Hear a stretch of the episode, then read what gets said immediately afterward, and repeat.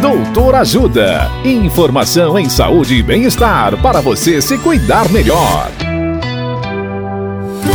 Nesta edição do Doutor Ajuda, vamos falar sobre tumor no cérebro. O médico neurocirurgião Dr. Roger Brock nos fala sobre diagnóstico e tipos de tumor no cérebro. Olá, ouvintes! Para se fazer o diagnóstico de um tumor no cérebro, além da história e do exame físico, o médico precisará de exames complementares, dentre eles principalmente a tomografia de crânio e a ressonância magnética. Muitas vezes, esses exames conseguem sugerir se o tumor é benigno ou maligno, se ele é primário do cérebro ou se é metástase de alguma outra lesão e também qual tipo de tumor. Para o diagnóstico definitivo, entretanto, na grande maioria das vezes é necessário fazer-se uma biópsia do tumor. Os tumores malignos primários mais comuns são os gliomas, ependimomas, meduloblastomas.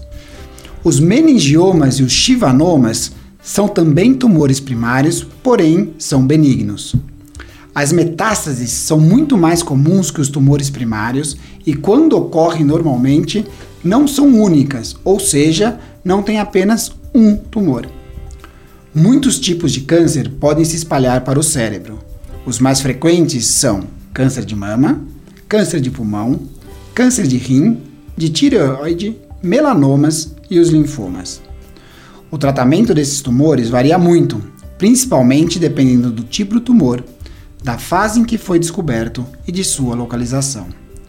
Para todos, o quanto antes for diagnosticado, maiores as chances de sucesso. Dicas de saúde sobre os mais variados temas você encontra no canal Doutor Ajuda no YouTube. Se inscreva e ative as notificações. Assista agora mesmo os conteúdos do Doutor Ajuda nas nossas redes ou baixe o aplicativo Doutor Ajuda, que tem todos esses conteúdos e muito mais. Doutor Ajuda, informações em saúde e bem-estar confiáveis para você se cuidar melhor.